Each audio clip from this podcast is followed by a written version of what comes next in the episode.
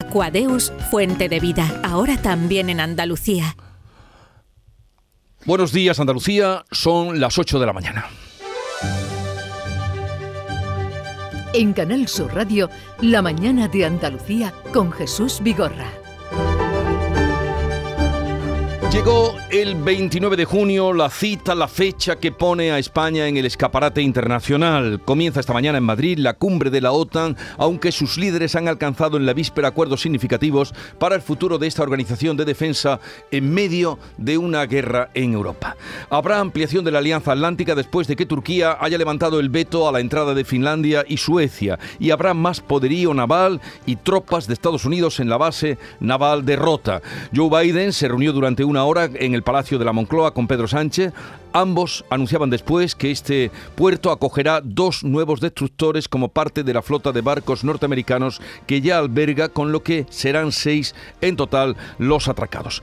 Esto supone ampliar también el número de soldados, aunque el acuerdo lo tiene que ratificar ahora el Congreso y no está nada claro qué apoyos o con qué apoyos contará el gobierno. Mientras tanto, arrecian las críticas por la actuación policial que dejó 37 muertes en su intervención por evitar que una multitud de inmigrantes saltaran la valla entre Marruecos y Melilla. La ONU ha dicho que tanto España como Marruecos hicieron un uso excesivo de la fuerza y la fuerza y la Fiscalía General del Estado han anunciado su intervención en este asunto. Y hay preocupación máxima entre los trabajadores de Abengoa, como no, que temen haber recibido ya el golpe de gracia después de que la SEPI haya comunicado de manera oficial que no habrá rescate de la multinacional andaluza. La empresa arrastra una deuda de cercana a los 6.000 millones de euros y la SEPI ha considerado que no se eliminan las dudas sobre los riesgos que tendría el rescate. La mañana de Andalucía.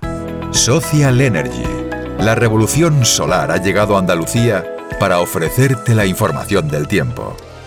Hoy tendremos cielos nubosos en Andalucía con nubes bajas en el litoral mediterráneo. En el resto de la región desaparecen las nubes, aunque en las sierras del interior oriental no se descarta algún chubasco, incluso acompañado de tormenta. Las temperaturas mínimas suben, especialmente en el campo de Gibraltar, donde ese aumento será notable. Vientos de componente oeste en el tercio occidental, variables flojos en el resto. Celebra el Día Mundial del Medio Ambiente con Social Energy. Únete a más de 3.000 clientes satisfechos con nuestras soluciones fotovoltaicas. Realizamos un estudio gratuito para ahorrar hasta un 70% de tu factura eléctrica y te regalamos un cheque de 200 euros en Amazon. Pide tu cita en el 955 44 11 11 o socialenergy.es y aprovecha las subvenciones disponibles. La revolución solar es Social Energy.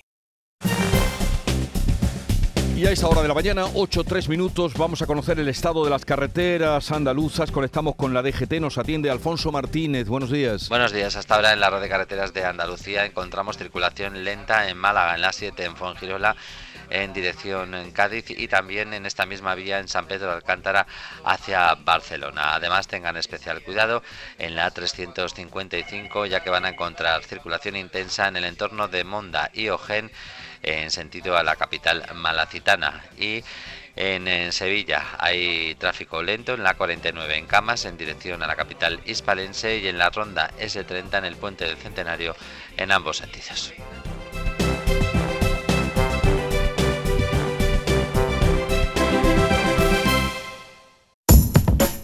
Si eres de los que juega la 11 porque te ha dado un palpito al corazón, porque no hay nadie tan comprometido como tú, o simplemente por el money money, en nombre de las personas con discapacidad de este país... Bien jugado. Porque cuando juegas a la 11, haces que miles de personas con discapacidad sean capaces de todo. A todos los que jugáis a la 11, bien jugado. Juega responsablemente y solo si eres mayor de edad. ¿Por qué Agua Sierra Cazorla es única? El equilibrio de su manantial es único, el más ligero en sodio, la idónea para la tensión arterial, más rica en magnesio, calcio y bicarbonato. Y ahora agua Sierra Cazorla con los refrescos saludables de verdad, sin azúcar y sin gas, más naranja y limón. Agua Sierra Cazorla, la única en calidad certificada. En Canal Sur Radio, La mañana de Andalucía con Jesús Bigorra.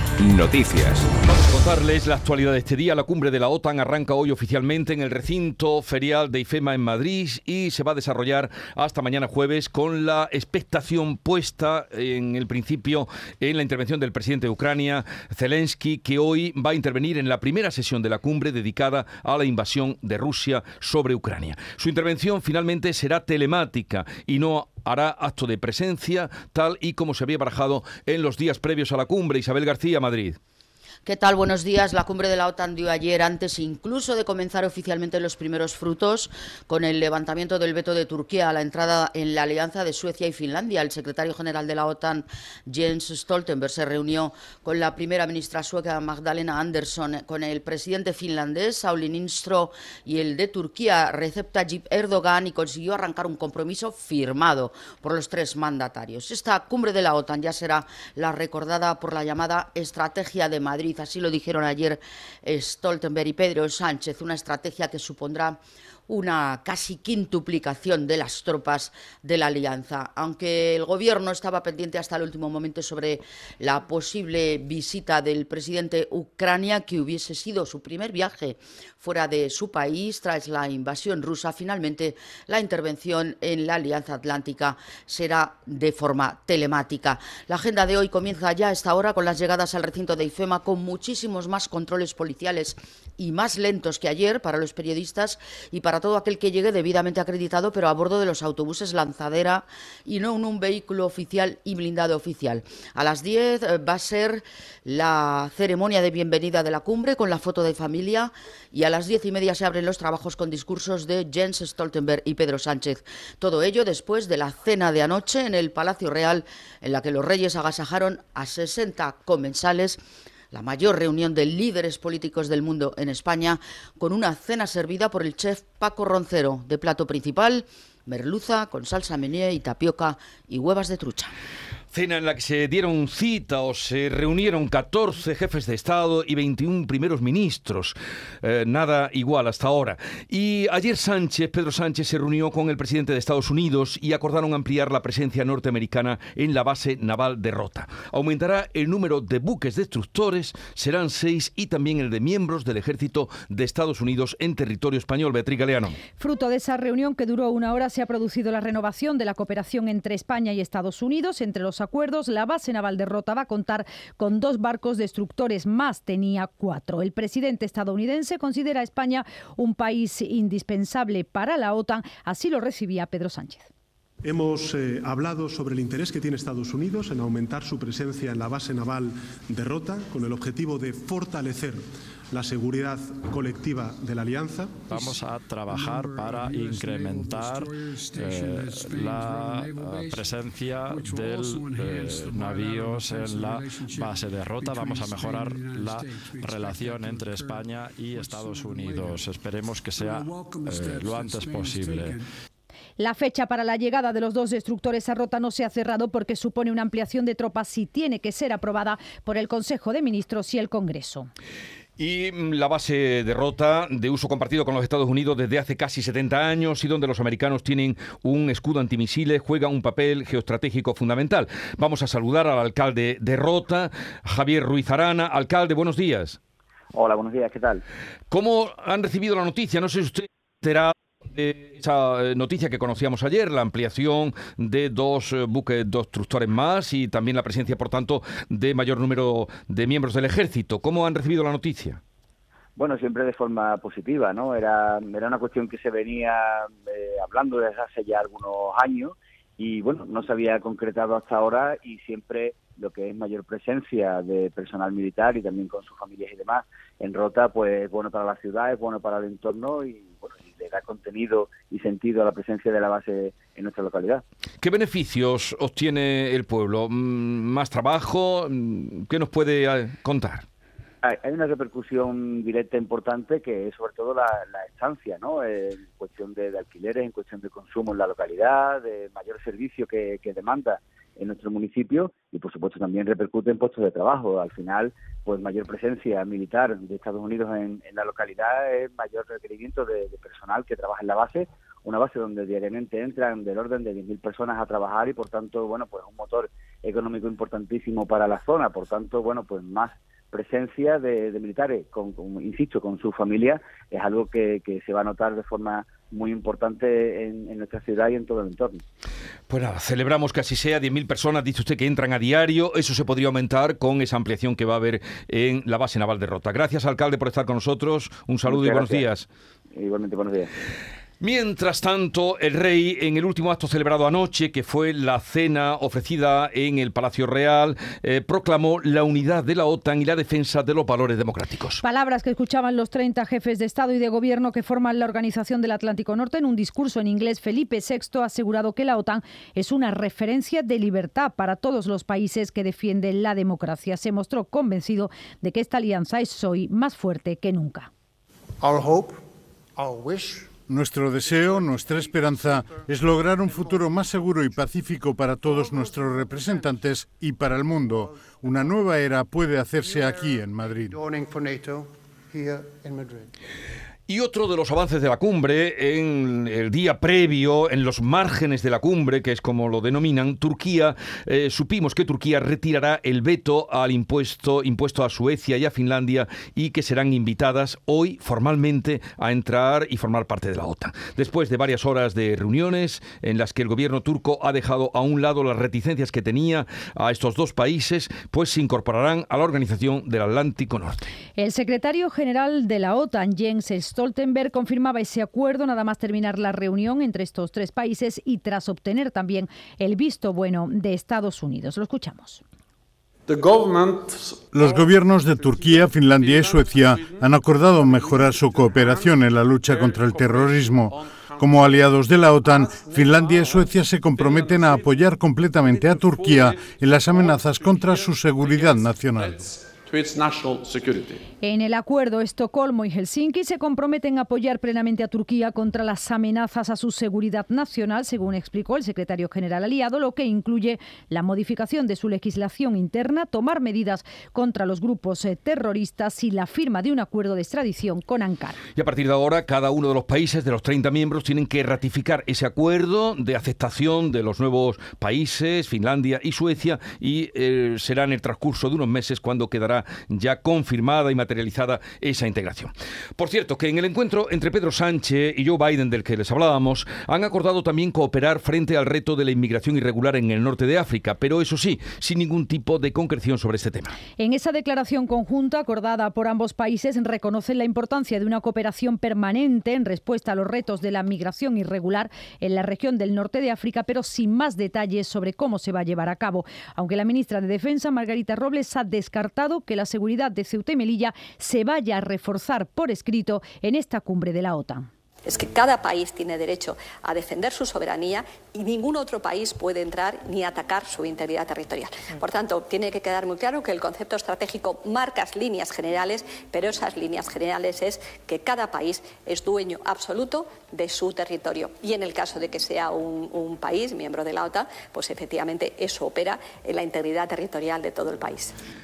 La Fiscalía General del Estado abrirá una investigación sobre lo ocurrido en la valla de Melilla el pasado viernes. También varios organismos internacionales han pedido que se aclare lo que allí ocurrió, las muertes que se produjeron. Entre ellos lo ha pedido la ONU, también la Unión Europea.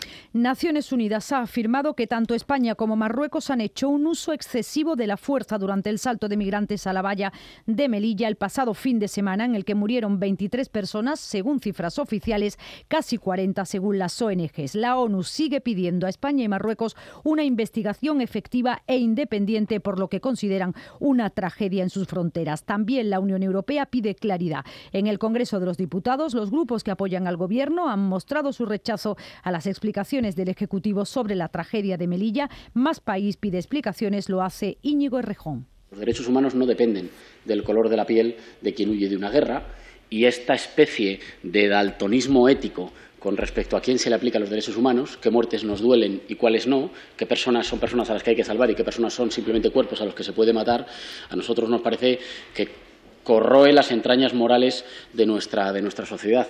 Unidas Podemos, socios de gobierno de Pedro Sánchez, rechaza las explicaciones que responsabilizan a las mafias. El portavoz Pablo Echenique evita comentar que solo los ministros del PSOE y no los de su partido hablen de lo ocurrido. No me voy a meter en las decisiones de comunicación de, de Moncloa, que haya sido culpa de unas supuestas mafias, en cuyo caso estaría bien investigar para actuar. Y hay otra opción, que sean personas militantes huyendo del hambre y de la guerra, pues razón de más para llevar a cabo una investigación independiente y demostrarlo. Los socialistas piden una investigación que sea minuciosa y discreta. El Partido Popular solicita la comparecencia del presidente para darle, dice, la oportunidad. Desde Vox, Iván Espinosa de los Monteros responsabilizan directamente al presidente Pedro Sánchez de su política y que ella ha sido la que ha provocado estas muertes. Pues en relación con este asunto, la tragedia de la valla de Melilla en Andalucía continúan las movilizaciones de las ONGs para pedir claridad sobre lo que allí ocurrió. Esta tarde a las 8 hay una concentración convocada por organizaciones humanitarias ante el Consulado de Marruecos en Algeciras. Fermín Soto. Bueno, pues desde el campo de Gibraltar, el portavoz de Algeciras Acoge nos ha dicho que han vivido con estupor, rabia e indignación lo ocurrido en la localidad de Nador, en donde más de una veintena de inmigrantes subsaharianos fallecían debido a la represión de la policía marroquí al intentar saltar la valla que separa la frontera de esta ciudad con Melilla. Hoy miércoles, la plataforma social del campo de Gibraltar, coordinadora CIES No, además de otras organizaciones humanitarias, han convocado una concentración ante la sede del Consulado de Marruecos en Algeciras será a las 8 de la tarde. Oímos a Jesús Mancilla, portavoz de Algeciras Acoge. Hemos convocado una concentración a las 8 de la tarde frente al Consulado de Marruecos en Algeciras en señal de protesta por las políticas migratorias que, asesinan, que matan y de petición de responsabilidades y que se abra una investigación por los por los hechos acontecidos, además de mostrar nuestro pesar y nuestra solidaridad con las víctimas y con sus familias. También por el mismo asunto hay movilización, concentración en Cádiz, Ana Candón. Efectivamente, a las 8 de la tarde también en la Plaza de San Juan de Dios de Cádiz. El objetivo, rechazar estos sucesos y pedir políticas más humanizadas para abordar las migraciones. Además de la pérdida de vidas humanas, la Asociación Pro Derechos Humanos de Andalucía, que es quien convoca la concentración, denuncia el trato inhumano con los heridos y con los supervivientes.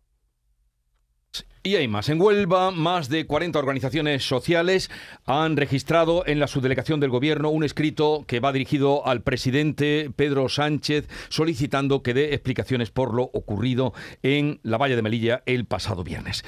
Cambiamos de asunto y hablamos ahora de la evolución de la pandemia que, como dice el consejero Aguirre, sigue y persiste entre nosotros. Suben todos los parámetros del coronavirus, crece el número de hospitalizados por COVID en casi toda España. En Andalucía son un centenar más con respecto al viernes, pero estamos por debajo de la media, muy por debajo de la media nacional y también aumenta la incidencia acumulada. 585 personas están hoy hospitalizadas por coronavirus en Andalucía. La tasa de incidencia se sitúa en 349 casos, son 40 puntos más que el viernes. En cuatro días se han producido 4.500 nuevos contagios. Todas las comunidades autónomas salvo Canarias y Cantabria, registran subidas en el número de hospitalizados. El consejero Jesús Aguirre niega que esta sea una séptima ola, pero insiste en pedir precaución. El que Andalucía tenga la menor incidencia acumulada ahora mismo de todas, el que la presión hospitalaria que tengamos y sobre todo la presión en UCI sea, nos tendremos que remontar al principio de la pandemia para encontrarnos cifras como, como esa, eh, no significa que podemos las campanas al vuelo. Significa que en otras comunidades autónomas están teniendo presión y que nosotros nos podemos ver abocados a esa presión. De ahí que llame a la precaución. Pues eso, precaución porque el COVID todavía no se ha ido ni se irá en, en, un, en, unos, en un cuanto tiempo que todavía persistirá entre nosotros. Bueno, son las 8.19 minutos ya de la mañana, sintonizan Canal Sur Radio. Está en nuestras manos proteger aquello que estaba con nuestros pies, la tierra, los árboles, la flora, la fauna, la vida. Cuidar del entorno natural de Andalucía es tarea de todos, porque tu responsabilidad ayuda a evitar incendios, porque nuestro compromiso es velar por tu seguridad. Contra los incendios, este verano protege Andalucía. Junta de Andalucía.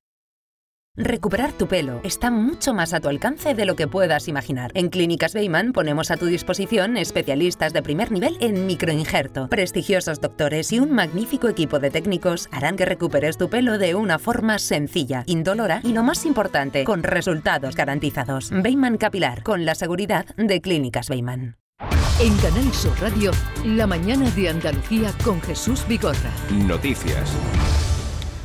La Sociedad Estatal de Participaciones Industriales, la SEPI, de la que tanto hablamos estos días, ha comunicado que no habrá rescate para Abengoa.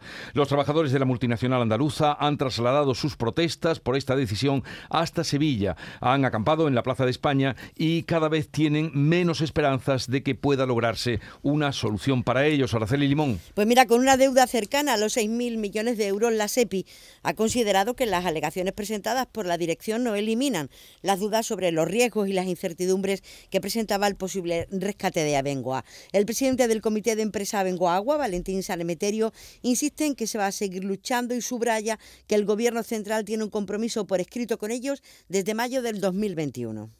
Hay un compromiso, que lo pongan encima de la mesa ¿eh? y que se dejen de historias. Yo creo que el Gobierno tiene que estar ahí y que no nos engañe más que pongan una solución para los trabajadores, porque están jugando con nosotros. Llevan dos semanas jugando con los trabajadores, desde el 21 de, junio que entramos allá en la SEPI, no nos han dado una respuesta, nos han manipulado y en el último momento nos dan este palo. O sea, que pongan una solución ya. Hay 11.000 puestos de trabajo en peligro en todo el mundo, cerca de 2.000 en Sevilla. Son trabajadores que llevan muchos años en la multinacional y con una situación complicada. Desesperación, angustia y bueno, esperanzados en que por lo menos haya algún tipo de solución por parte de alguien. Estoy divorciada, vivo sola con un niño y bueno, pues como todos yo creo que tenemos la hipoteca, tenemos que pagar la luz, tenemos que pagar el agua. Ahora solo queda solicitar el concurso voluntario de acreedores para evitar embargos, salvaguardar los activos de la empresa y proteger los derechos de los acreedores. Los empresarios de Sevilla han advertido que la pérdida de Abengoa supone algo importante fundamentalmente para el empleo de los jóvenes en Sevilla. Pues esta situación extrema de Abengoa ha saltado, como no, al debate político. Los socialistas critican la actitud del gobierno andaluz, los populares la forma de actuar del Ejecutivo de Pedro Sánchez. Antonio Repullo, coordinador general del PP andaluz, ha acusado al gobierno de España de falta de sensibilidad al negar el rescate a la multinacional andaluza. Una vez más se escenifica esa falta de sensibilidad con el tejido empresarial, con el tejido industrial y también con la sociedad, en este caso con muchos trabajadores eh, que, están trabajando en, en Abengoa, una empresa, como digo, muy importante para el tejido empresarial e industrial de Andalucía. Para el secretario general del PSOE andaluz, Juan Espadas, es imprescindible que la Junta se implique en buscar la solución para la empresa. Pide al presidente, a Juanma Moreno, que solicite una reunión con el Ejecutivo Central para hablar de la empresa sevillana. Así que ya está bien la broma, señor Moreno. Yo le pido que de manera urgente ponga en marcha una mesa de trabajo en la que esté presente el Gobierno andaluz y en la que esté presente el Gobierno de España. Y que sea, además, a petición del presidente de la Junta de Andalucía, porque es que Abengoa tiene su sede central aquí, en Sevilla. También el campo andaluz está eh, rebotado. Las organizaciones agrarias han convocado hoy una tractorada de protesta por los altos precios del combustible y la electricidad en Granada. Aseguran que estos precios están lastrando la rentabilidad de las explotaciones agrícolas y ganaderas. Vamos a saludar a Manuel del Pino, secretario general de Asaja en Granada. Señor del Pino, buenos días. Hola, buenos días.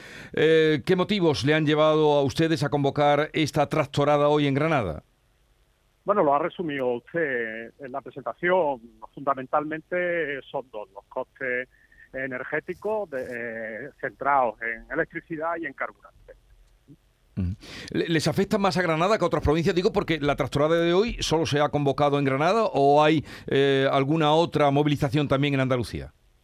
No, no, no, no, no, no. A nosotros nos afecta en la misma eh, medida y manera que al resto de, Andalucía y que al resto de agricultores de toda España. Lo que pasa que, bueno, ha dado la casualidad que hemos iniciado en Granada, pero esto continuará y continuará eh, como pasó hace dos años, a, finales del 19 y principios del 20, cuando toda España se tiró a la calle. Entonces era por protestar por los bajos precios que recibíamos y hoy va a ser por los incrementos de los costes de producción que no nos permiten mantener una explotación mínimamente viable. Estamos saliendo a pérdidas cada vez que cogemos un tazón o que encendemos la luz para calentar una nave, por ejemplo. ¿Por dónde va a transcurrir hoy la protesta? Bueno, a esta altura eh, están llegando a Granada desde distintas, por cinco rutas, están llegando más de 400 tractores, algunos vienen desde 60 kilómetros de distancia. Y después la, la tractorada transcurrirá fundamentalmente por, el, por las calles por las calles de Granada. Bajará por una, una zona céntrica y después cogeremos todo lo que es el camino de ronda eh, hasta un total de prácticamente nueve kilómetros. Bueno. 400 tractores, desde luego se harán notar, contémplenlo los granadinos que circulen porque van a entrar en la ciudad y en un recorrido, como nos decía Manuel del Pino, eh, de unos 9 kilómetros.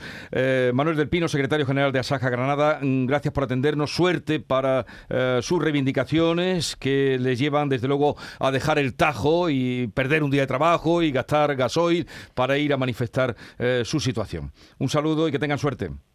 Muy bien, muchísimas gracias. Y seguramente esta batalla va a tener que continuar, pero vamos a ganar. El acuerdo del gobierno con los autónomos está a punto de alcanzarse. El último movimiento del Ministerio, que rebaja en 15 euros su anterior propuesta sobre cotizaciones, ha desatascado de momento, o parece ser, la negociación. La Seguridad Social reduciría las cuotas de manera progresiva hasta alcanzar una horquilla de entre 230 a 590 euros al mes en 2025. El presidente de la Asociación de Trabajadores Autónomos cree que el acuerdo es inminente. De hecho, el gobierno ha entregado a las organizaciones de autónomos y sindicatos las tablas correspondientes a los años 2025 2023 y 2024 en función de los ingresos reales. Arrancaría con una cuota mínima de 245 euros en 2023 que se reduciría a 237 en 2024 para terminar en los 230 euros un año después. El presidente de ATA, la Asociación de Trabajadores Autónomos, Lorenzo Amor, señala que el acuerdo debería llegar esta semana. Y estamos ante una reforma que es una reforma estructural y muy importante de lo que es el sistema de cotización de los autónomos que es un cambio cultural. Hasta ahora los autónomos elegían su base de cotización, prácticamente dos de cada tres autónomos cotizaban por las bases mínimas pero ahora van a tener que cotizar por los ingresos reales, por los rendimientos netos, algo que ya viene ocurriendo en el resto de los países de Europa. Eh, esta semana o hay acuerdo o no hay acuerdo. Un apunte económico más, Jesús. El Instituto Nacional de Estadística va a publicar hoy el dato adelantado del índice de precios al consumo del IPC del mes de junio. Ya sabemos, en mayo la inflación subió al 8,7% interanual. Varios terremotos han afectado esta pasada noche a las provincias de Granada y Almería, aunque de escasa intensidad han sido sentidos por la población. María Jesús Recio. El seísmo ha tenido lugar este martes pasada a las 7 de la tarde a una profundidad de 8 kilómetros. Hablamos de un seísmo en Cuevas de la Almanzora, según datos del Instituto Geográfico Nacional. Ha sido a una profundidad de 8 kilómetros, pero el alcalde de Cuevas nos dice que ha habido tres y que se han sentido por la población. Así nos lo acaba de contar Antonio Fernández. Que fueron tres temblores de, 2,2 el primero, 2,9 y y tres, y sí que se dejaron notar bastante. Los vecinos, algunos de ellos llamaron a, Protección Civil y a la Policía Local alertando de este movimiento. Se notó bastante en el término municipal de, de Cueva. En otros municipios de Almería también se ha sentido, también se han sentido terremotos en Granada, como comentas. El 112 no ha recibido llamadas de ciudadanos y no ha provocado daños. Ayer fue el Día del Orgullo, como ustedes saben. Los datos del Observatorio Andaluz contra la Homofobia son preocupantes. El año pasado en Málaga se registraron 70 incidentes contra el colectivo LGTBI, lo que nos sitúa como tercera provincia con más casos en Andalucía. Claro, también es la más grande y la de mayor población. Solo 8 de estos casos se denunciaron, Eduardo Ramos. Pues sí, supone que apenas un 10% de todos los incidentes acabaron en denuncia. Así, bajo el lema Al trabajo sin armario, Comisiones Obreras presentaba sus propuestas a incluir en los convenios colectivos de las empresas para eliminar cualquier discriminación laboral y sancionar las conductas de acoso a personas LGTBI. Trinidad Salcedo es secretaria de Acción Sindical de Comisiones Obreras en Málaga. La diversidad tiene que ser contemplada dentro de los convenios colectivos. Por eso Comisiones Obreras ha presentado esta guía eh, que pretende facilitar a, todas las personas trabajadoras un convenio colectivo que implique y que conlleve esa eh, diversidad dentro de sus cláusulas. El colectivo celebró su acto festivo con una marcha por las calles de Málaga en la jornada de ayer. Dos accidentes laborales mortales se han producido en la provincia de Granada en tan solo 24 horas y tres muertos llevamos ya en el Tajo en los últimos seis días. El lunes murió un hombre de 50 años en una finca agrícola de Salobreña. Este martes falleció un trabajador de 36 en el polígono Juncaril de Albolote, al que le ha caído una bobina encima. Dolores Rojas es secretaria de Industria de Comisiones Obreras en Granada. Francisco Ruiz Ruano de UGT. Los dos denuncian, dicen que denunciarán a la inspección de trabajo por los dos accidentes. Esto ya es vergonzoso que las patronales no tengan en consideración que se cumplan las normativas de prevención de riesgos laborales. La Judicatura también tiene mucho que decir en este sentido y la Fiscalía también. Y se tienen que poner medios y medidas para que esto no vuelva a producirse.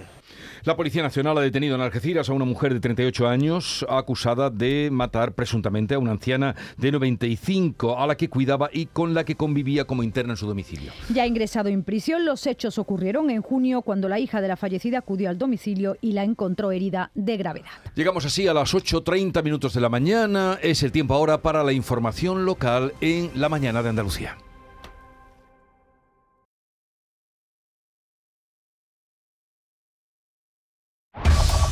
En la mañana de Andalucía de Canal Sur Radio, las noticias de Sevilla.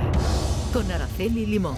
A esta hora de la mañana tenemos dos kilómetros de retenciones en el puente Reina Sofía, donde se ha producido la avería de un vehículo que está provocando todas estas alteraciones. Hay también un kilómetro en el puente del Centenario, sentido Huelva, y la circulación es intensa en el puente del Patrocinio, en Juan Pablo II, en el puente de las Delicias, en el puente del Aramillo, en la avenida de Andalucía y en la ronda urbana norte en ambos sentidos. Toma hoy las riendas de tu futuro energético. Son en Battery líder europeo en acumulación solar fotovoltaica para hogares y empresas, patrocina este espacio. A esta hora de la mañana tenemos en Sevilla 19 grados de temperatura, esperamos una máxima de 37 para el mediodía, los cielos lucen completamente despejados. Automóviles Berrocar, más de mil coches de todas las marcas y modelos, la mejor garantía del mercado, inmejorable financiación, sin sorpresas de última hora y con total transparencia para que la compra de tu nuevo coche sea una decisión inteligente. 50 concesionarios Berrocar y más de 700 talleres concertados en territorio nacional. Entrega a domicilio totalmente gratis.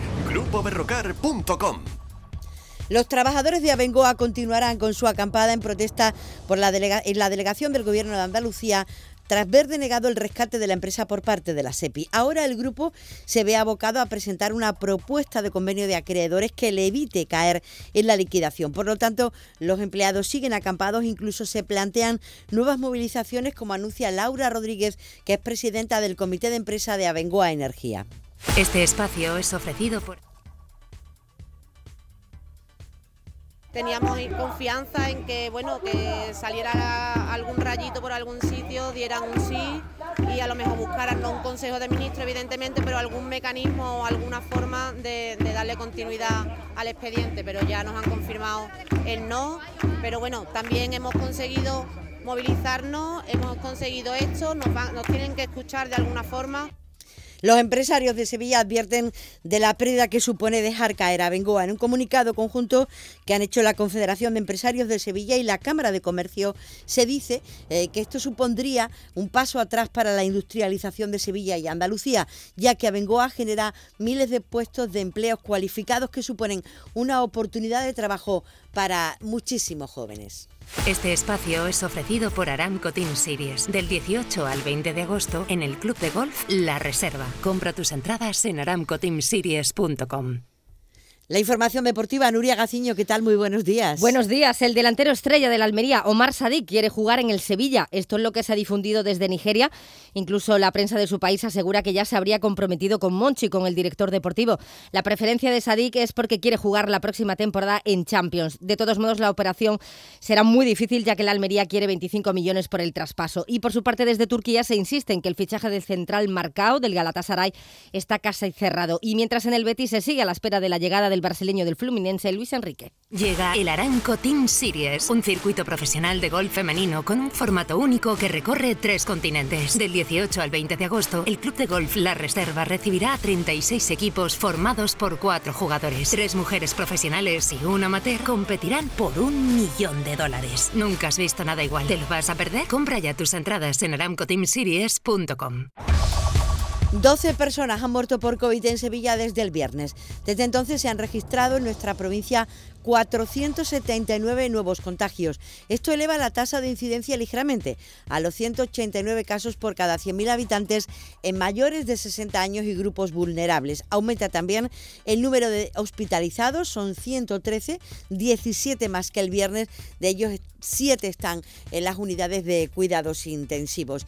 Y cosas que van a ocurrir hoy en Sevilla, la consejera de Cultura y Patrimonio, eh, Patricia del Pozo, va a inaugurar la exposición Nebrija en América que se ha instalado en el Archivo General de Indias de Sevilla y el alcalde y el presidente de la Academia de Cine, Fernando Méndez Leite, presentan los detalles sobre la elección de Sevilla como sede de la celebración de la próxima gala de los premios Goya. Y la policía tiene ya identificados a los presuntos autores de la violación de una joven de 18 años el pasado fin de semana en un hostal y Alcalá de Guadaira, en Sevilla. La investigación sigue tratando de aclarar lo sucedido, ya que se han detectado algunas contradicciones en los testimonios que se han ido obteniendo. El delegado del Gobierno confía en que la detención se produzca, se registre en las próximas horas.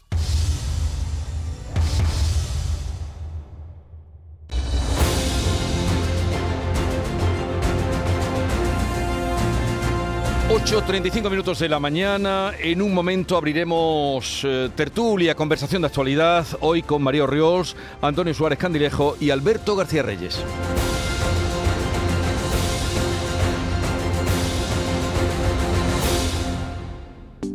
Buenos días. En el sorteo del Eurojackpot de ayer, la combinación ganadora ha sido 2, 10, 23, 29 y 50 soles 3 y 10. Recuerda, ahora con el Eurojackpot de la 11, todos los martes y viernes hay botes millonarios. Disfruta del día. Y ya sabes, a todos los que jugáis a la 11, bien jugado. Mano de santo limpia la ropa, mano de santo limpiar salón, mano de santo y en la cocina, en el coche, en el watercloak, mano de santo para el hotel, mano de santo para el taller, mano de santo te cuida, mano de santo te alegra la vida, mano de santo, mano de santo, ponte a bailar y no limpies tanto, mano de santo, mano de santo, ponte a bailar y no limpies tanto. Seguramente el mejor desengrasante del mundo. Pruébalo. ¿Por qué Agua Sierra Cazorla es única? El equilibrio de su manantial es único, el más ligero en sodio, la idónea para la tensión arterial, más rica en magnesio, calcio y bicarbonato. Y ahora agua Sierra Cazorla con los refrescos saludables de verdad, sin azúcar y sin gas, más naranja y limón. Agua Sierra Cazorla, la única en calidad certificada. El resumen con la selección de los mejores momentos del programa del Yuyu lo tienes también en verano. Aquí encontrarás lo mejor de esos momentos inimaginables, de las historias imposibles y de ocurrencias delirantes. Lo mejor del programa del Yuyu. Este verano de lunes a viernes desde las 10 de la noche. Quédate en Canal Sur Radio, la radio de Andalucía. Un corazón fuerte es capaz de mover el mundo. Por eso queremos reconocer con el distintivo Corazón Andaluz a todos los productos, personas y empresas que ponen a Andalucía en marcha. Cuando veas un distintivo Corazón Andaluz, sabrás que ahí hay excelencia y que se consigue desde Andalucía con amor. Donde late Andalucía, Corazón Andaluz. Junta de Andalucía.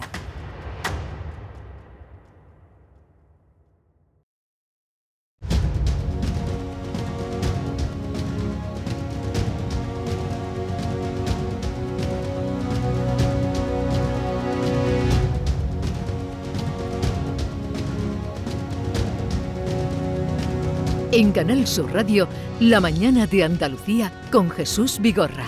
Y también esta mañana para mm, hablar sobre la actualidad están con nosotros María Orriós desde Jerez. Buenos días, María.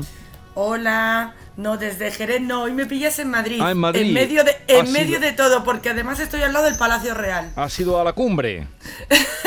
no he ido, pero es como si estuviera, porque tengo los helicópteros volando, ahora todavía no, pero anoche fue, vamos, todos los helicópteros por aquí, todo el barrio cortadísimo y, y na- y la verdad es que no es por nada, pero para los que vivimos aquí fue una gozada bajar a- ayer a la calle porque no había tanta gente en un barrio que es tan turístico. Ya, claro, claro. Pero no, no dicen lo mismo los de los de la Plaza Mayor. Ya, lo de los hosteleros me imagino que no dirán lo mismo, ya los, ya los vi ayer, eh, que, sus declaraciones, efectivamente, porque convirtieron la Plaza Mayor, como ya sabéis, en un parking.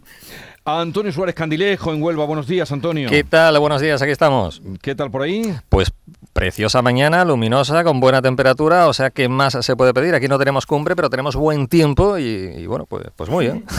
Y con nosotros también está Alberto García Reyes. Buenos días, Alberto. Muy buenos días, ¿qué tal? ¿Qué cenaste anoche? Eh, aceituna esférica no. Cené, cené suavecito. una Ni Kikos, pechuguita. ni Kikos con guacamole tampoco, ¿no, Alberto? con guacamole, no, no, no, Al no final- entré- no entré por ahí. Es que a mí me ha encantado lo de la aceituna, Aceituna esférica. ¿eh? esférica, pero eh, es que le, le pregunto a Alberto, porque ya saben ustedes, junto a la dirección de ABC y eh, supongo que también algún otro medio, pero aquí he leído que vosotros ponéis el menú de la cena Ajá. de anoche, la cena oficial del Palacio Real, donde se reunieron 14 jefes de Estado, 21 primeros ministros y tomaron aceituna esférica. Mm. Bueno, y más cosas. Entre otras cosas, sí. Hay muchas cosas, hay muchas cosas. Es Y lo aquí, que cuando estudiábamos literatura se llamaba el pleonasmo, ¿no? La nieve blanca, la aceituna esférica. No sé qué otro Pero es que ahora tipo los de cocineros, aceituna- cosas, es que los cocineros ahora son ya literatos, filósofos. poetas, poetas. Pero es que no sé qué otro tipo de aceitunas mm, puede existir por ahí, la verdad. ¿no? Que no sea, bueno, no es esférica exactamente. es ¿Cómo, cómo se diría la, la, la- la figura, no? El, el- la ovalado. eh, No sé, oh, pero, pero, pero sería, sí, de, de- de Bueno, esférica. sí, de- lo que no es cúbica, aceituna cúbica y cónicas. eso sería lo novedoso, aceituna cúbica. O, o cónica, ¿no? Eh, qué cursi, qué cursi suena todo, ¿eh? Ceviche de corvina con leche de tigre. La leche de tigre. ¿Qué ¿dónde es, tiene? eh, María Orriols, tú que estás en la capital, tú que estás en la Villa Sí, y Corte, ¿qué es la leche de pantera, tigre? la leche Pues pantera, mira, sí. el otro día estuve yo aquí en un restaurante, en un show cooking, en un restaurante peruano, que nos hicieron un ceviche. Y por supuesto copié la receta, todavía no la he hecho, ¿eh? ya os contaré a ver si me sale bien. Y nos dijeron cómo se hacía la leche de tigre. Y la leche de tigre se hace con el pescado que vas a utilizar, en este caso la corvina, eh, lo, lo- lo pasas por, lo maceras con lima y luego ya le echas eh, un poquito de caldo de pescado y demás y todo eso lo bates y eso es la leche de tigre, que es con lo que se macera luego el ceviche. Por supuesto estaba, estaba buenísimo, es un Yo- plato yo me típico, quedé- típico peruano. Yo me quedé en la leche de pantera, que es la bebida de los legionarios. Sí. Como bien sabéis. Bueno, cualquier Había un cosa. sitio en Madrid que se tomaba leche de pantera así en minis y eso Sí, cuando sí, éramos eso es, jóvenes. eh, cuando éramos jóvenes, cuando éramos jóvenes. Sí. Bueno, todas maneras, va a pasar, la cena de anoche va a pasar por lo de los kikos con guacamole. Sí, Eh, sí, porque sí. todo, en la que, lo que resaltaba todo el mundo era los kikos con guacamole. Eh, Oye, pues no debe, de- no debe estar malo eso. ¿eh? No, nada de lo que pondrían allí estaría malo. Exactamente. Seguro que no. Seguro. Eh, bien, la cumbre que eh, hay un dicho, mm, por sus vísperas les conoceréis y desde luego de la importancia que pueda tener o no esta cumbre, el tiempo lo dirá. Eh, sí que sus vísperas han sido muy notables y muy notorias, como eh, Supongo que esto estaría más o menos Sí, arreglado, Sí, hablado. Arreglado. Claro, exactamente. ha arreglado el asunto con Suecia y Finlandia, sí. Y por otra parte también el encuentro que finalmente eh, tuvo Pedro Sánchez, que ha logrado ya su reunión con Biden en la Moncloa, su mármol y su día, como diría el poeta, su inefable mañana y su fotografía. No, Bueno, no solo le ha, le ha dedicado elogios eh, Sí, Biden sí. a Sánchez, Sí. dijo que le felicitaba por su liderazgo. ¿eh? Liderazgo. Sí, sí, sí. sí. Atención a la palabra. ¿eh? No sé si... Y le dio las gracias por su amistad y que volverían a hablar. Sí. Lo que pasa es que se lo ha dicho Biden, que es un presidente que, mm, de los Estados Unidos que está bastante, eh, digamos, debilitado por, por muchas razones en los últimos tiempos, ¿no? Pero bueno, hay que reconocer que el, el- el presidente de los Estados Unidos, a quien por cierto le retransmitimos la llegada Sí. del Air Force One a la base, a la- al, al aeródromo de Torrejón de Ardoz como en directo por televisión española, parece una cosa, un despliegue Mm. apoteósico, ver venir un avión, aterrizar. Sí, Sí, sí, un poco excesivo creo yo, sí. Un poco cateto, vamos. Mm, También, Mm, también. Como de, de- también. de reconocimiento de la inferioridad, ¿no? Aquí viene el avión que... Bienvenido, Mr. Marcha. No, pero nos han Sí, a explicado. mí me recordó esa película también, lo de Bienvenido Nos han Mr. explicado, Marshall. no dejamos de ser, eh, o este país ha cambiado mucho, o sí, ha cambiado mucho, indudablemente. Muchísimo. Porque Sí. de- del millón de personas que fuimos allí con la OTAN, no, digo porque Sí. entonces estaba estudiando en Madrid y, y allí fuimos a la Moncloa con, con aquella grandísima manifestación que yo creo que es la más, que es eh, quizá también la del 23F, a, a donde hemos pasado al cabo de, de 40 años. Sí, Sí, sí. estaban diciendo que ha habido un aumento, ¿no? De como que eh, de, de- de la gente que está a favor de la OTAN. Y ayer escuché una frase que me, o sea, eh, había leído que como que el 57 por- que hace 57, eh, o sea, que el 57% del sí a la OTAN de hace 48 de, de hace 40 años se ha convertido ahora en, en casi un 80%. Y, y, y decían que es que un Básicamente parte de ese cambio es la percepción que tenemos los españoles de para qué sirve la OTAN. Y yo creo que esto ahora mismo, en el momento que estamos viviendo con el tema de la guerra de Rusia, pues acrecenta esta, Claro, esta claro. imagen, ¿no? Sí. O sea, es como que ahora que tenemos una guerra, a ver, siempre hay guerras, ¿no? Lo que pasa Mm. es que parece que cuando te toca más cerquita, que es como este caso, pues que quieres estar más protegido, con lo cual... eh, De todas formas, hay, que por ahí vienen los hay tiros. algunos que no se han movido de- del sitio, cosa Sí. que, que es, Evidentemente, que es claro. elogiable, ¿no? Mm. A- a- Ujú. Siempre que no entre en el, en el gobierno y, y desde el gobierno celebres una cumbre de la Mm. OTAN y luego te manifiestes en contra. Sí, ayer- Eh, sí. Ese, ese, mm, eh, digamos, ese, mm, eh, esa quietud en, con respecto a la posición sobre la OTAN que tiene el Partido Comunista, Izquierda Unida, Podemos. eh, Podemos ahora, Podemos no existía entonces, Sí, sí. pero bueno, viene de la misma base ideológica. Eh, em, bueno, pues eh, eh, en, en cierto sentido, o, o no, sin cierto sentido, es elogiable totalmente, ¿no? Esta es mi posición y de aquí no me muevo, es muy Mm. coherente. Claro, ¿qué, qué, qué ocurre? Que eh, tú no puedes formar parte de un gobierno que está organizando una cumbre de la OTAN y luego eh, ponerte en la pancarta Claro. de las manifestaciones contra la OTAN. ¿no? Esto es un sinsentido que nos convierte en un país, eh, eh, en la visión exterior, en un país de, de pandereta total. Sí. Sí, a mí, yo ayer vi- vimos todos a un Sánchez exultante, pletórico, ahora puede mm, conseguir lo que no consiguió hace justamente un año cuando aquel paseillo, bueno, pues lo, lo- lo puso, nos dio una imagen un tanto ridícula del presidente del gobierno intentando acercarse como una, eh, como una lapa al propio Biden, ¿no? Las cosas han cambiado, evidentemente, lo estamos eh, contando, pero ayer a mí me gustó la, la imagen que dio Madrid, que dio España de cara mm, a, a todo el mundo, ¿no? Hemos sido un poco el hazme reír en los últimos tiempos, en los últimos años, a causa de, un- de nuestra política exterior, y yo creo que esto le viene bien a España, le viene bien eh, bueno, pues al conjunto de la política exterior y le viene bien también al propio presidente del gobierno que bueno pues ha podido hacer bueno pues cosas que quizás no, no, no pudo por, por esos intentos fallidos de hacer una cumbre bilateral, ¿no? Eh, yo creo que la noticia del día, como estamos comentando, fue el levantamiento de ese veto por parte Sí. de Turquía a Suecia y Finlandia para que formen parte de, de la alianza.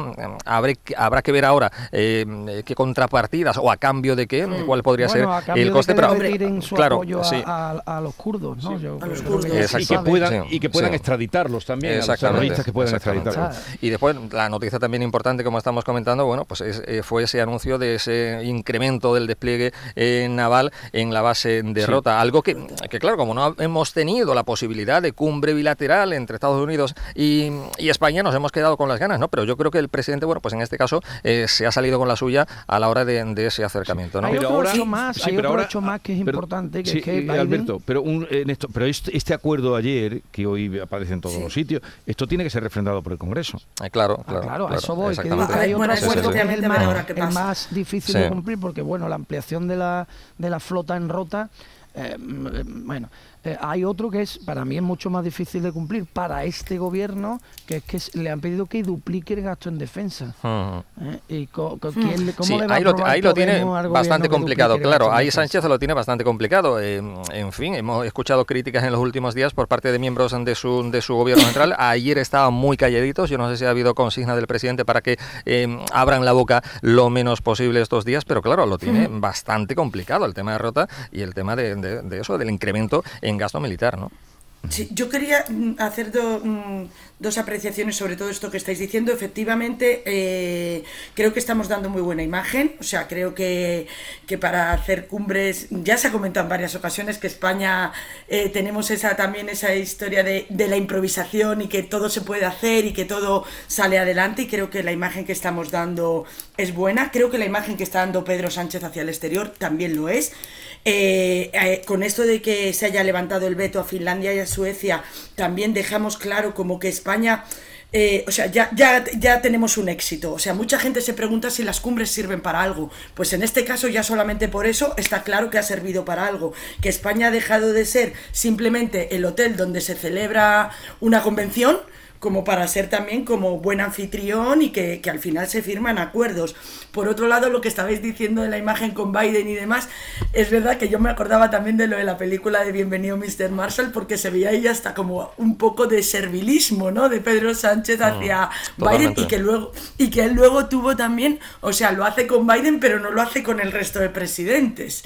También es verdad que es Estados Unidos y tal, pero no sé, o sea, a lo mejor deberían haber hecho también alguna otra cosa de recibimiento a otros miembros, ¿no? No dejar tan tanta diferencia entre unos y otros. Y efectivamente, bueno, pues esto derrota, pues a ver ahora qué pasa, porque lo tienen que aprobar en el Congreso, aunque yo no sé, quiero pensar que se pondrían de acuerdo, porque ahora escuchando al alcalde de Rota, que ahora Jesús cuando has estado hablando con él, pues efectivamente, o sea, es como un, un adelanto, ¿no? O sea, es un punto más a favor, ¿no? De la base y demás. Sí, pero y de, la sociedad. El escollo no es la eh, rota, ¿eh? el escollo es duplicar el gasto en defensa. Ahí es donde está el Sí, porque tiene a medio gobierno, claro, tiene a medio gobierno en contra, claro. Eso es, eh, tiene medio gobierno que está en contra de, al Claro. contrario, eh, eh, ese medio gobierno lleva desde que está en el gobierno y desde que estaba en la oposición exigiendo que se recorte el gasto en defensa para ampliar la protección social y no sé Mm. qué más de la demagogia ellos que, que venden, que cuando que los escucho siempre me acuerdo de una frase de un de un general de la Fuerza Terrestre que, que hubo en Sevilla, que es donde está la sede de la Fuerza Terrestre, Sí. en España, el futer se llamaba Juan Gómez de Salazar, que decía, esta gente confunde l- el deseo de que no haya guerra con la ilusión de que no las haya. Oye, mire usted, mm, a- en la vida hay que ser pragmático. Claro que nadie queremos que haya guerra, decía este Sí, general. eso El primero soy yo, sí. el primero soy yo, Mm. pero es que las hay, lo estamos Pero viendo en. Hay que estar cuatro meses, Lo estamos viendo en Ucrania. más de cuatro Oiga, meses en Ucrania. Se tiene usted que preparar por si va- vayan a venir aquí cuatro con palos y van a acabar con esto. Es que es absurdo. Ese debate es completamente surrealista y además es muy demagogo, incluso torticero, diría Mm. yo. Eh, y, y nos vamos a encontrar con una pelea en el, Congre- en el- no en el Congreso de los Diputados, ni siquiera eso, sino en el Consejo de Ministros mucho peor, ¿eh? en la propia Moncloa, en la que le van a impedir a Pedro Sánchez ejecutar lo que realmente Pedro Sánchez eh, quiere hacer. Y esto lo estamos viendo en coincidencia, aunque salte de tema, pero creo que hay mucha relación con el lío del salto de la valla, De la Ahora valla, hablaremos de eso. y la sí. posición Sí. que está teniendo Pedro Ahora hablaremos Sánchez. de eso, pero desde luego eh, a ver si no va a tener que buscar eh, los apoyos, porque esto tiene que estar refrendado en el Congreso, en el Partido Popular. Es una oportunidad extraordinaria para que Por ejemplo, claro, le claro, demuestre exactamente. que está em, Bien, y de ahí vayamos, porque luego tengo citados a dos eh, expertos que nos aclaren algo a esa pregunta que se hacía eh, María Orriols hace un momento, ¿para qué sirve la OTAN? Pues a ver si nos lo dice eh, gente que sabe más que nosotros en este asunto y Eso. porque lo ha estudiado. Bueno, eh, el tema de la valla. eh, están llegando palos ya de todas partes, porque hasta el propio Antonio Guterres ha dicho, no solo habla ya de que fue la fuerza excesiva por parte de Marruecos, sino también por parte de España. La Unión Europea también. Ahora la Fiscalía General ya ha autorizado, bueno, ha pedido que se investigue las muertes de la valla de Merilla del pasado viernes. Sí, pero es que a la fiscal no le ha quedado otro remedio mm, que abrir esta investigación después de las críticas duras por parte de lo que decíamos anteriormente, un- eh, parte del gobierno y también de la oposición. A mí me parece dantesco totalmente lo que ha dicho Pedro Sánchez, eh, calificando de, de bien resuelto, creo No, que fue, eso fue lo que dijo. En la sí. primera, a- Sí, cuando han transcurrido muy pocas horas. Eh, Ya- Exacta, eh, sí, después matizó un poquito y tal, pero en cualquier caso, hombre, mm, mm, ya digo, me parece dantesco eh, calificar así la actuación tanto de la gendarmería marroquí como de, de- de- de las fuerzas españolas. ¿no? Yo creo que hay que actuar de, de otra forma y el giro que estoy viendo en la política y en la actitud de Pedro Sánchez, donde dejar un poco eh, su lado más central, más centrado y tal y cual, en este caso, me parece un poco patético. Vamos. Eh, a, a mí me parece que no es tan fácil de analizar una situación tan complejísima y que siempre vamos a, em, en las peleas políticas actuales, contemporáneas, siempre vamos a la brocha gorda, ¿no? Eh, En la valla de Melilla pasan muchas cosas eh, que hay que contar despacio. Eh, claro que hay unas mafias, claro que hay un problema de una tensión en la valla y claro que la respuesta que se le ha dado desde Marruecos y desde la Fuerza de Seguridad Española, si esto se demuestra, que yo la verdad se está diciendo pero todavía no he visto eh, ninguna prueba, es no es excesiva, es absolutamente deleznable. Vale, Eh, hasta ahí bien. ¿Qué ocurre? Que yo detecto desde el punto de vista político que Pedro Sánchez no está siendo autónomo en, en sus declaraciones. Es decir, que está Nunca lo ha sido, siendo Alberto. teledirigido. No, pero de- aquí de manera muy clara, Antonio. Mm. Está siendo teledirigido. Porque hemos visto a Pedro Sánchez en otro tiempo utilizar una serie de argumentos que ahora se le han olvidado. Las imágenes que hemos visto en la valla no se pueden consentir. Claro no, que no. se pueden consentir. Eh, y si tú has estado eh, contra eh, esa situación en el pasado, no puedes eh, aliviar tu discurso o aguarlo eh, cuando te toca a ti sufrirlo. A lo mejor lo que hay que ser es un poco más valiente y explicar que las fuerzas de seguridad ahí también se ven sometidas a situaciones de presión que son muy difíciles de gestionar, eh, que las mafias que traen a estas personas hasta la, hasta la valla de Melilla para que se sarten de esa manera violenta eh, no están siendo perseguidas in situ y que la relación con Marruecos está en estos momentos en clara situación de dependencia por razones que a lo mejor nos llevan, y lo voy a decir así de claro, al CNI. Así de claro. Y esto es, mm, esto es tristísimo. Claro que tampoco nos vale Teresa Rodríguez, el Rejón y todos estos diciendo que el mundo es de color. No, sí, ya sabemos que la vida es de color. Mire, usted no nos explique que eso es lamentable. No, no, no nos hace falta. De verdad que No, no, si- ne- si eso no ya se ha necesitamos visto. a ustedes para que nos digan que eso es lamentable. Hagan algo. Hagan algo. Eh, mm, sí, eh, estoy muy de acuerdo con lo que estás diciendo, Alberto. Efectivamente, eh, lo que pasa es que yo creo que, que aunque, aunque Pedro Sánchez fuera nada más, o sea, lo dijo eh, eso de que estaba bien resuelto como en caliente, ¿no? Cuando, cuando, Cuando acababa, de pasar. pasar, sí. Mm. Claro, me parece que es que, o sea, se tenía que, que haber mordido la lengua. Claro. O sea, porque es que aunque mm, no puedes decir eso. Y si lo dices, luego rectificas con todas con todos esos argumentos que has dado fenomenal, Alberto, o sea, como diciendo, oye, pues tal, o, o también efectivamente la gente, las- lo los policías que están frente a la valla también tienen presión, también ellos, pues que si de repente en un momento dado, pues les tiraban no sé qué, no sé cuántos, pero tú no puedes decir que esto está bien resuelto.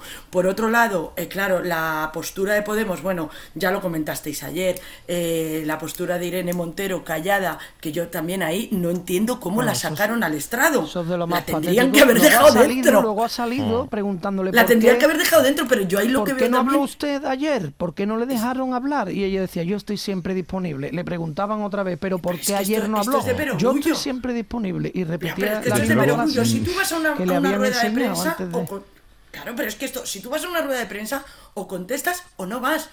O sea, o, o te- no te quedas ahí callada, pero es- ahí ya no veo un fallo de ella, ¿eh? O sea, No, pero, un un- fallo. no, pero- eh, pero estamos asistiendo a una de ella situación... también, pero por ejemplo de un jefe de comunicación No, no, o del que tenga detrás que le haya dicho tú con la boquita callada, Pero pues bueno, chico, no la saques. Pero Es bueno, que aquí hay libertad mm, de Pero es que no fue un jefe de comunicación, es que fue la portavoz del gobierno Pues la la, que propia por- dijo, pues me- pues- pues voy que no a contestar llevado". yo a las preguntas.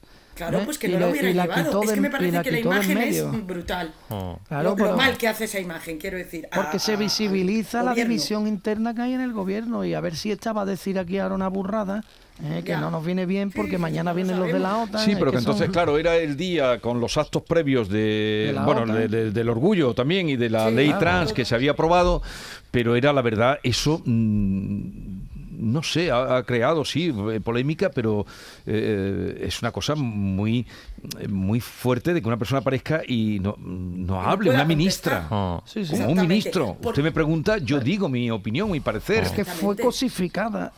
Y soy dueño de mis palabras. Y- Jarrón. Y, y se pa- y- y tragó. Tragó. Y tragó. Y Eso- luego, cuando le han preguntado por la tragadera, por la traga a la gorda que hizo allí, porque fue una traga a la gorda, ¿eh? Le- ella responde repetitivamente, sin salirse del guion, yo estoy aquí para responder a lo que ustedes quieran. Ya, ya, pero hoy no era ayer. ¿Por qué no contestó usted ayer? Yo estoy disponible para contestar a lo que quieran. Sí, pero usted ayer porque, porque estoy disponible ahora. Y repite otra vez lo mismo Sí, sí, en sí, bucle, pero- en bucle, como si los demás fuéramos tontos. Yo es que no sé, yo es que veo estas cosas y, y lo que interpreto es que estamos gobernados por una mm, por una panda de teleñecos, la verdad. Sí, Sí, yo me sí, parece, me parece muy grave todo lo que está pasando, como estamos um, diciendo. La- las autoridades argelinas, bueno, pues han calificado, como todos conocemos, de matanza este asunto. Me- me- espero que la, que la investigación puesta en marcha llegue hasta el final. Pero eh, volviendo, si me permitís unos segundos a lo que hablábamos anteriormente de la cumbre de la OTAN, hasta ahora, hasta este momento, no se ha hablado, no se ha dicho ni mu sobre el conflicto, el problema de primer nivel que tiene nuestro país eh, con Ceuta y Melilla. Yo espero que en esta cumbre de la OTAN se hable, se hable algo, ¿no? De, de- de este asunto, ¿no? ¿Sabes qué Ayer, pasa, Antonio? Que a lo mejor Pegasus no deja hablar de esas Pues cositas. por ejemplo, pues por ejemplo, ahí iba yo anteriormente con el tema de que el cambio, cordero. el cambio de actitud de Pedro Sánchez me parece que tiene mucho que ver con todo lo que estamos hablando, con Marruecos menos- y con ese acercamiento al país a la UTA, ¿no? Invita a que a que lo sospechemos. Su actitud claro, invita sí, sí, a que sí, lo sí. sospechemos. Ayer Claro. eh, Biden habló de esa colaboración para control o de la inmigración del norte de. África y Pero no se concretó nada, No se concretó nada. No se Exacto. concretó nada. Lamentablemente. En fin, va- vamos a continuar. eh, vamos a llegar enseguida a las 9 de la mañana. Luego tengo, ya digo, dos expertos que eh, responderán o le preguntaremos de para qué sirve la OTAN y qué puede salir de esta cumbre. En fin, para ampliar el- la información en este sentido. Llegamos a las 9 de la mañana y repasamos. Y no sé si a esa hora habrá salido porque el IPC sale hoy, el adelantado. Vamos a ver. ¿Por qué suspiras? Bueno, que Toquemos madera, toquemos hacer. madera.